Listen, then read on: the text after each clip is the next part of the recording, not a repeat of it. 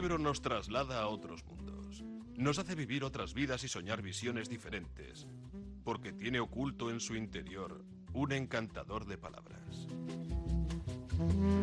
El encantador de palabras, un programa de Asier Muniategui. Kaixo atzaldeon, zer modu songi etorriak, hogeita zazpigarren abetetzen dago gorkoan, nabenduak eta hortxe, goaz, ja, eh, hogeita sortzi inozenten eguna bihar, hogeita behatze, eta mar, eta maik, eta joan zan, bi mila eta hogeita bat garren urtea, eta hemen gabitzeko aurrera eta atzera. Eta bain bat historia komentatzeko eta astelenero egiten dugu modura Jose Javier Abasolorekin gaurkoan beste berri bat. Eta gaur, hain zuzen ere, sagasti berriren azken berria eta zitzen dugu. Horain ere, karton hotelean aurkezutako berria. Antza, kartonen.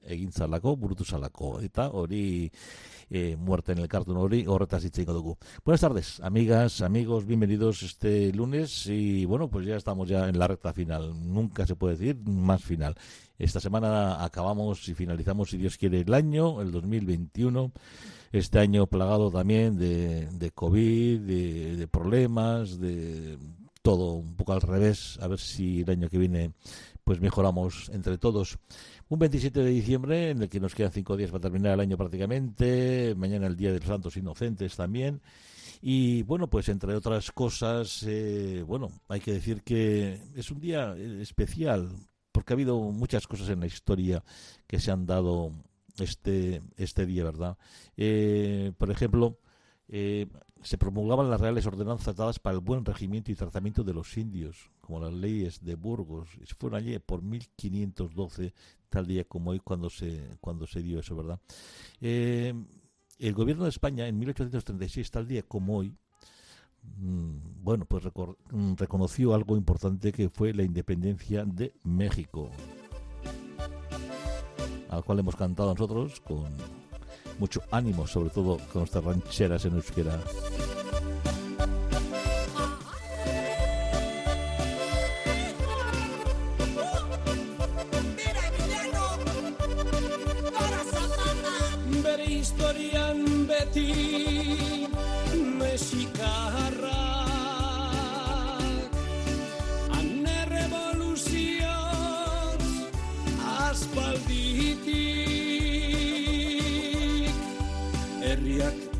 sundu armaturi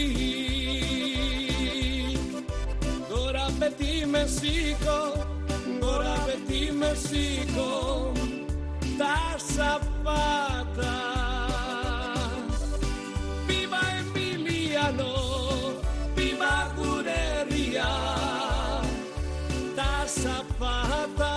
Pues sí, fue un 27 de diciembre cuando se otorgó esa independencia por parte del Estado español, el gobierno de España.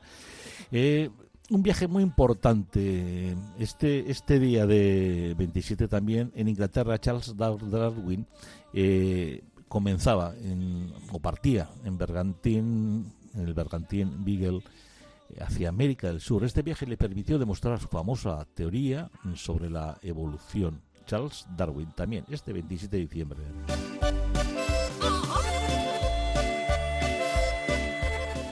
Y también había otras, otros que decían, bueno, grito libertador contra los españoles en la localidad de Lambayeque, en Perú. Se proclamaba este primer grito libertador, como el nuestro, el de Zapata. Herria armaturik alkartuta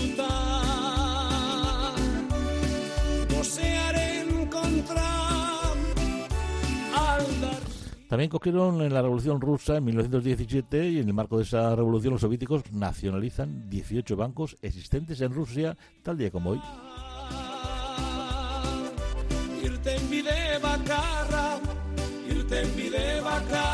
Y en Navidad hace cosas buenas. Por ejemplo, en el 33, en el marco de la guerra del Chaco, la tregua entre Bolivia y Paraguay se prolonga hasta el 15 de enero con motivo de la Navidad. Bueno, pues paran la guerra. Qué bien. Y tal día como hoy también decidieron que en vez de Persia, pues a partir de entonces se llamara Irán, lo que conocimos como Irán, fue en 1934. Da Zapata También la aviación franquista, tal día como hoy, bombardeaba Santander. 70 muertos, 50 heridos en la población civil. Ese mismo día, como réplica, 156 presos del barco prisión Alfonso Pérez pues son asesinados.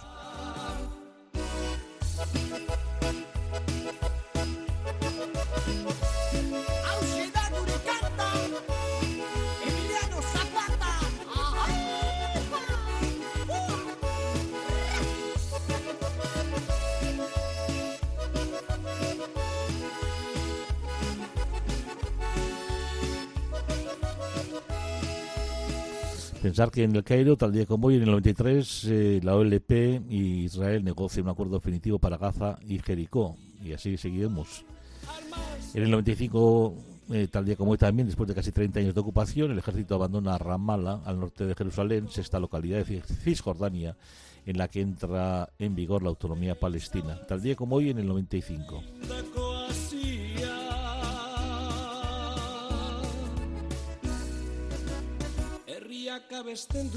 Bueno, y para terminar con, bueno, pues con nuestro querido México, decir que en la Ciudad de México, tal día como hoy, se lleva a cabo la toma violenta de la planta de transmisiones de CNI Canal 40, ubicadas en el centro del Chiquihuite, evento conocido como el Chiquihuitazo.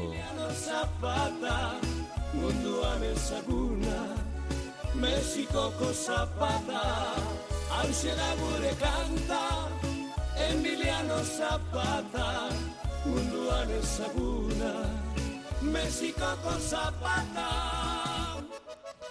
Bueno, pues están, pues el gran Johannes Kepler nació tal día como hoy, también Luis Pasteur, bueno,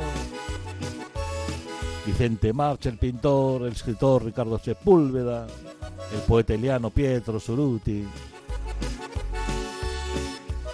Bueno, pues nosotros nos iremos con nuestros queridos amigos, pero sobre todo a la novela negra, novela policíaca y hoy pues José Javier Abasolo trae a otro amigo suyo y nuestro y colaborador este día especial del 27 de diciembre. Y en el que también recordaremos, como no, a nuestro querido teólogo jesuita vasco John Sobrino, que nació en tal día como hoy, en 1938. Vámonos a novela negra aquí en el Encantador de Palabras. Bueno, una tarde más con nosotros, eh, Javier Sagastiberri, para hablarnos de novela negra. Y bueno, pues hoy también tenemos... el No, no, no, no. Está Javier Alonso para hablar de Javier Sagastiberri. Ay, así es. Te ha gustado, eh, te ha gustado esa entrada. eh. Es que decía Ay, yo, ay, pues... Cómo me gusta cuando hay gente en directo. ¿eh? Eso es, Para eso que es. así no puedes esconderte. Vamos a hablar de Javier Sagastiberri, que estuvo con nosotros en el programa y, bueno, pues Javier Abasolo, José Javier Abasolo, eh, nos, nos ha leído la novela y se ha hecho su propia, digamos que, su propia impresión de esta eh, magnífica obra publicada en Erein, en Cosecha Roja, y son compañeros de editorial y amigos. Y eso nos lleva a esta trama de Muerte en el Cartón, en la que cuando cumple los 70 años en el emblemático Hotel Cartón de Bilbao, se celebra una fiesta homenaje a Juan Artolave, un importante empresario vasco cuya fortuna original y sus inicios en los negocios nadie sabe cómo fueron. Pero antes de que la fiesta acabe, aparecerá muerto en los baños del hotel. Y es que, según parece, había mucha gente interesada en ajustar cuentas con él. Bueno, cuéntanos. Yo ya me Bueno, lo he leído, yo ya me lo sé, digamos. Pero sí, cuéntanos. sí, bueno. eh, ya sabes que, bueno, eh, Javier Sagastiberri, eh, voy a decir de cara es amigo mío, pero eso no significa que hable de la novela por, la, por amistad. Porque Sí, sí. si no me gustara lo que haría no hablar nada, ni, ni bien ni mal. Pero a veces es una novela que merece la pena. Sí, sí, eh, está muy bien.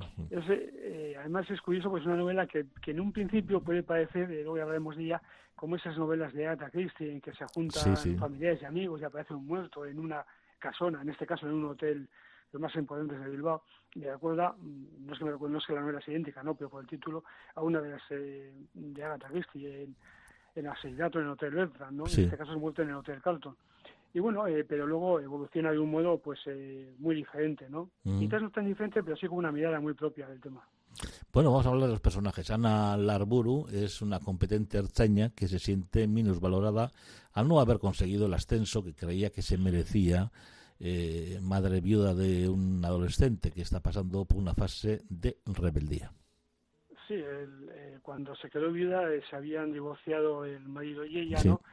Y entonces, pues bueno, pues había habido el típico tira y afloja eh, con el, el hijo común, eh, yo le regalo esto, tú si haces eso, en fin, esas típicas cosas que desgraciadamente ocurren, aunque no deberían ocurrir, y que además hace que una vez que muerto el, el padre, el, el hijo le, le, mitifique y al mitificarle, pues esté en contra de, de esta mujer, ¿no? De, la madre.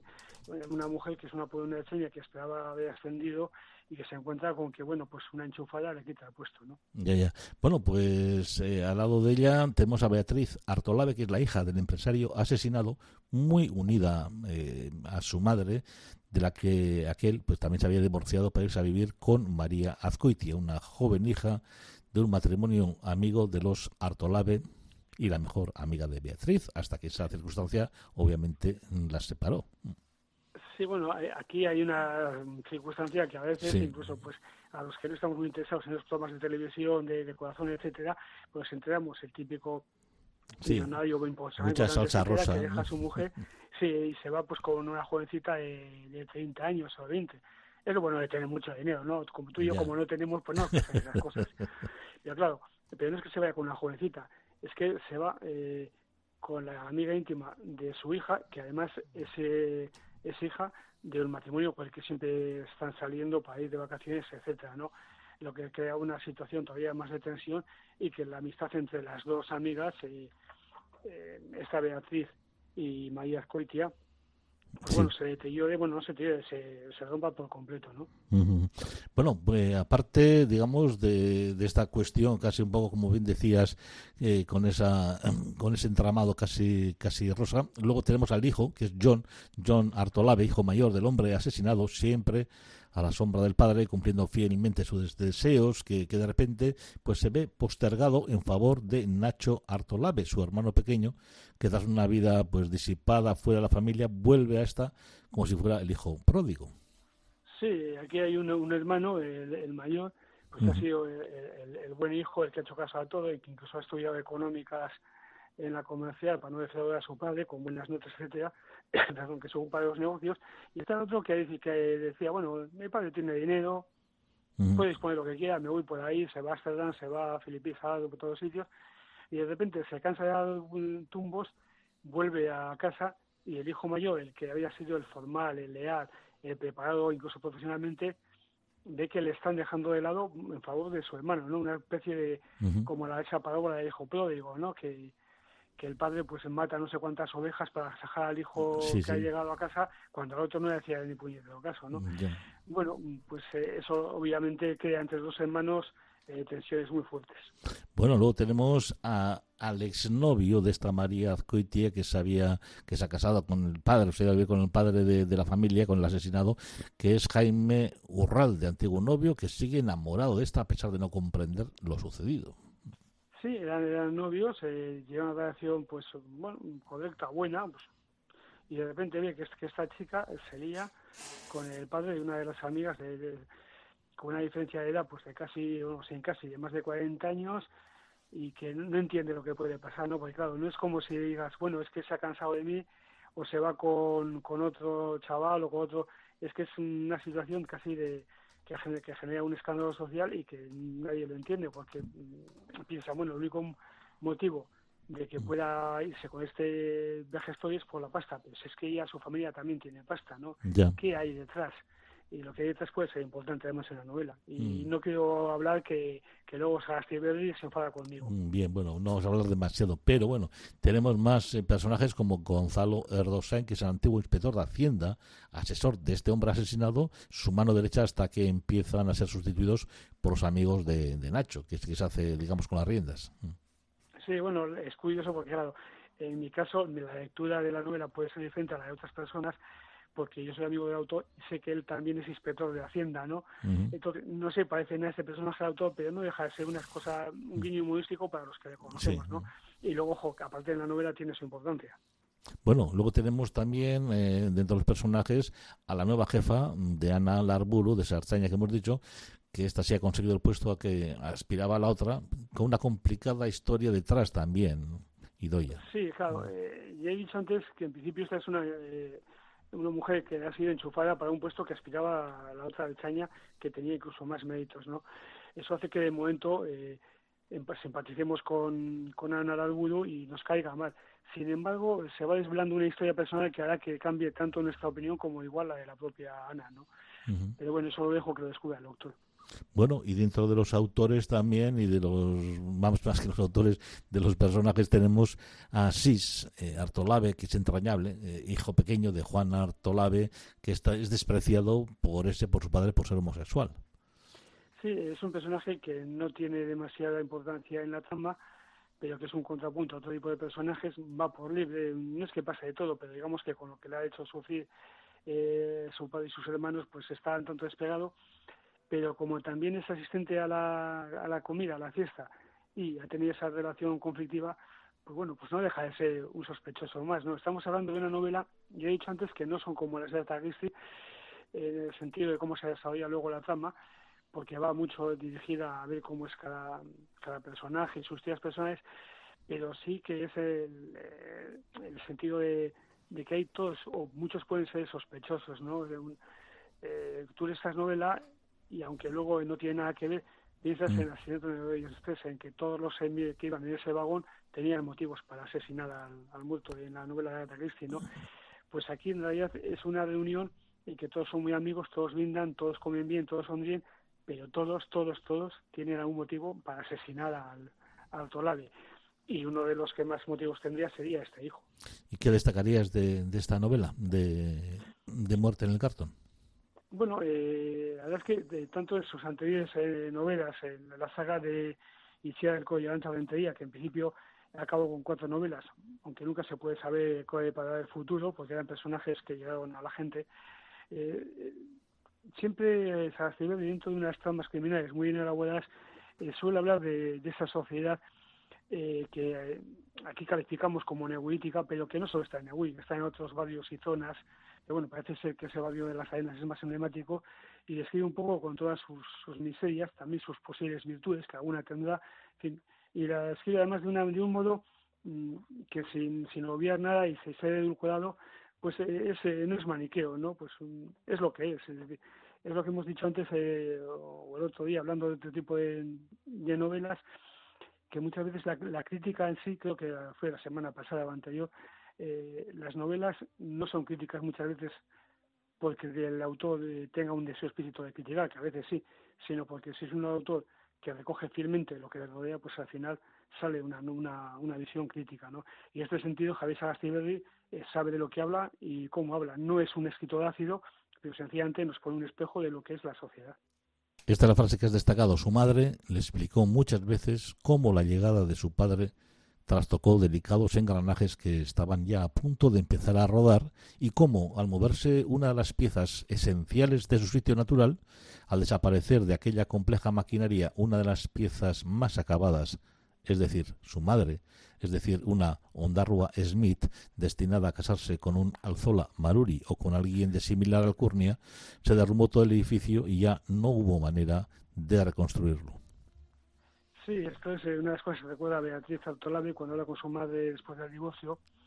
Y es que, bueno, este hombre, una de las cosas que, que, que son importantes en la novela es que nadie sabe cómo hizo su fortuna. Apareció un día en Negui con mucho dinero, con mucha labia, con buena buen aspecto, es decir, no era tampoco tenía la típica pinta del nuevo rico, que bueno, en fin, de, la, de otro tipo de películas que tenemos en la imaginación, y se llevó a la heredera de una familia más importantes, ¿no? Mm. No debía haber sido así, pero bueno, el dinero también eh, llama al dinero, ¿no?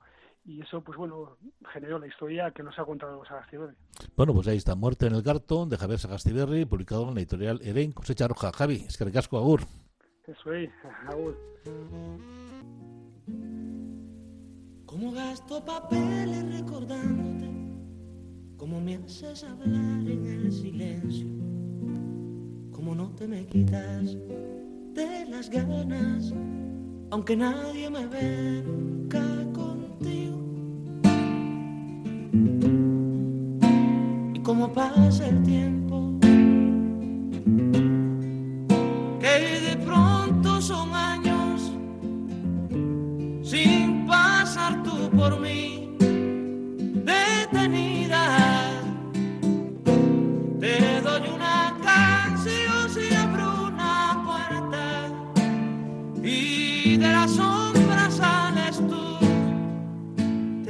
canción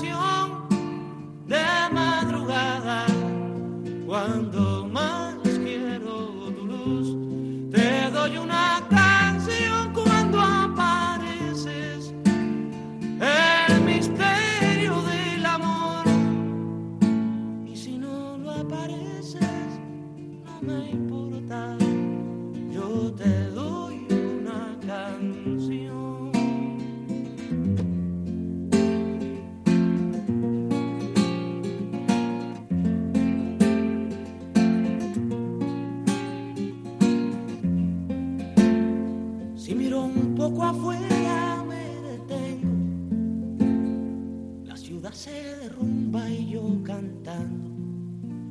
La gente que me odia y que me quiere no me va a perdonar que me distraiga.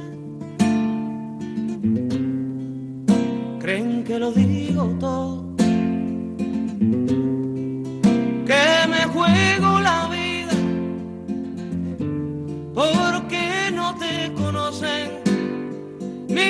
sienten. Te doy una canción y hago un discurso sobre mi derecho a hablar. Te doy una canción con mis dos manos, con las mismas de matar. Te doy una canción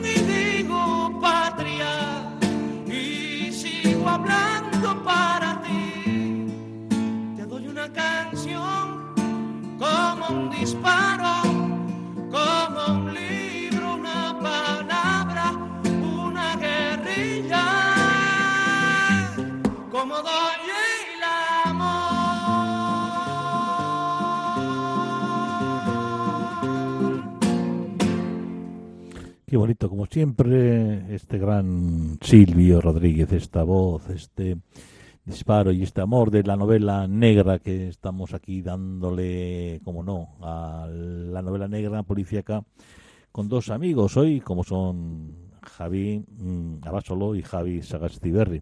Bueno, pues también hay otras, eh, como pueden ser, pues tanto Dolores, etcétera, que o mm, Jonah Reche, los que hemos hablado también. Y vamos a hablar de Paradis, que es de Fernanda Melchor, está publicado en literatura Random House. Eh, el protagonista femenino viene por el lado mm, de solo de la autora, una de las voces más potentes de la literatura en castellano, dicen, con un oído fascinante. Melchor construye una prosa, mm, Fernanda Melchor, asfixiante y musical con la que narra los insabores vitales de Polo, un pobre chico que limpia en la urbanización del lujo que da nombre a la novela y que lo que desea es mandar todo a la mierda. Se cruza en su camino uno de esos niños pijos que le ofrece una oportunidad o una condena, algo que lo saque de la miseria, del aburrimiento y del alcohol. Es una novela negra, pues muchísimo. Es novela negra no para el gusto clásico quizás, pero aquí hay desigualdad, narcos, aunque de lejos, y una narración que se conduce de manera inevitable hacia el desenlace violento, una lección de estilo, dicen también. Bueno, pues música y novela negra. Garraztasuna Sarritan gure kantuan Bizitza garratza zaigu. Arantza zinguratua. Ilkiraren potzaren zain gaudela. Elur guztia gure egara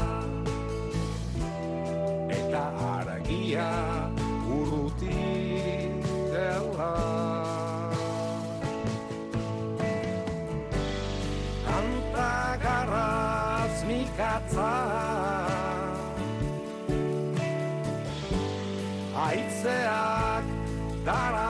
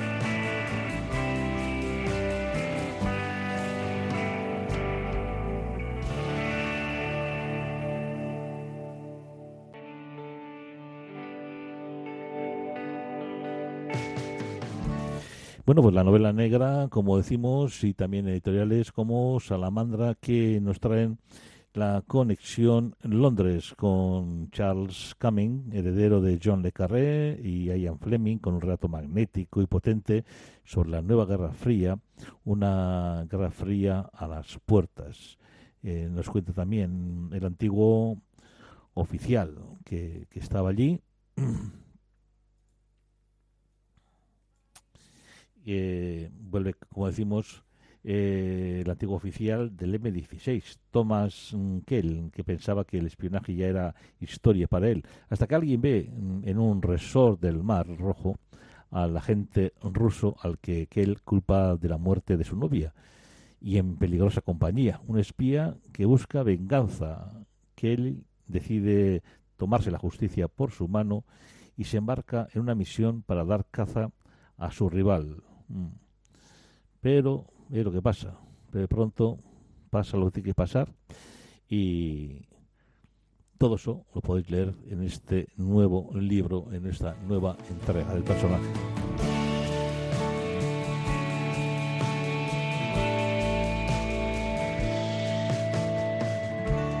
Garraztasuna da gertzena Sarritan gure kantuan Bizitza garratza zaigu Arantza zinguratua.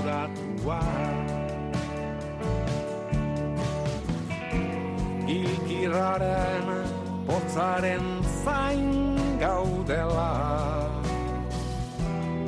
Elur guztia gure egada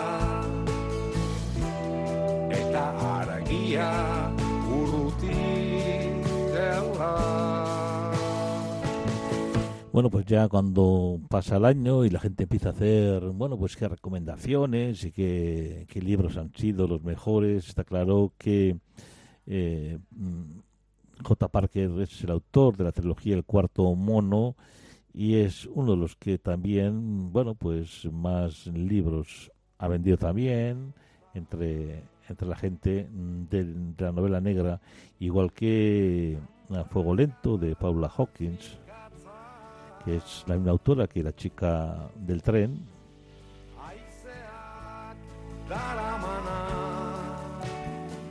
Green McCree Brineth con la desaparición de Adele Bedow,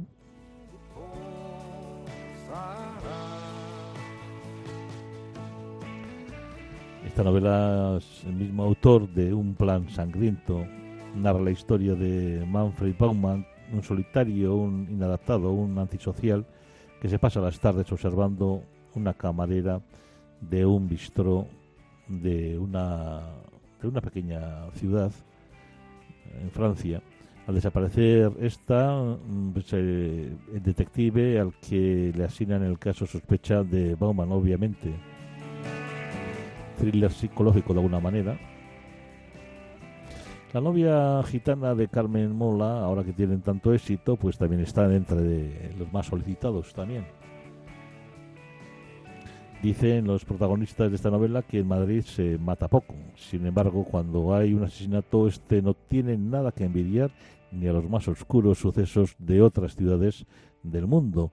Y así ocurre en esta historia en la que Susana Macaya, de padre gitano, mm, pero educada como pues paya, desaparece tras su fiesta de despedida de soltera. Bueno, pues ahí está la novia gitana de, de Carmen Mola. Bizitza garratza zaigu Arantzaz Y alguien que ha vendido mucho también, Javier Castillo, con El Juego del Alma, que es con más de un millón de novelas vendidas ya. Esta nueva obra de Javier Castillo se ha convertido en una de las más buscadas, recomendadas de este año. Eh, se publicó allá por marzo de este año la, la novela y el autor juega con las emociones del lector a través de una historia llena de misterios, de rituales, de secretos que juegan con la fe, con el amor, con el engaño y el dolor. Y bueno, nosotros no tenemos nada más que deciros que ya nos tenemos que ir yendo. Porque llega la luna y nos dice que se han acabado nuestros minutos.